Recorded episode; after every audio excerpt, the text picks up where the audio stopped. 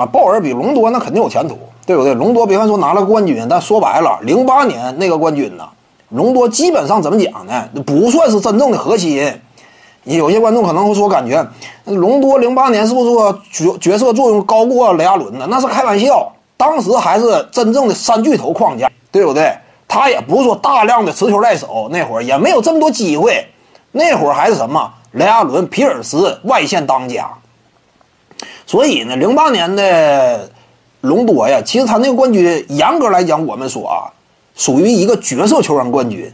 不像他之后又能够挤走雷阿伦，的如何？球队地位那么高，不像之后，所以他那个冠军呢，含金量其实是有限的，对不对？角色球员冠军那一大把人都有吗？至于说未来前途，这朗佐鲍尔啊，朗佐鲍尔已经开发出稳健的远射能力了，场均二点四记三分球，而且命中率超过百分之三十八，意味着什么？大学时代出色的准星与手感，歪把子机枪啊，对不对？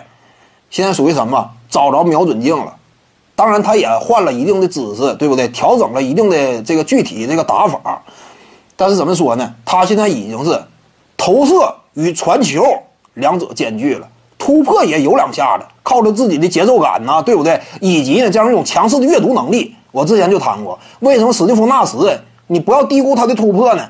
纳什阅读能力极强，见缝插针，抓机会，对不对？这就是顶尖控卫。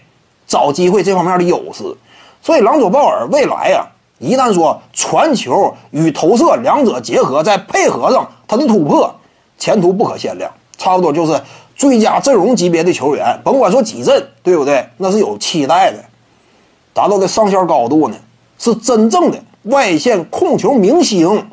隆多距离这个其实多少差一点其实隆多整个职业生涯你都会感觉，呃，在控球后卫领域当中啊，其实他在场上真正的作用价值，他有时候你会感觉星光显得没有那么充充足。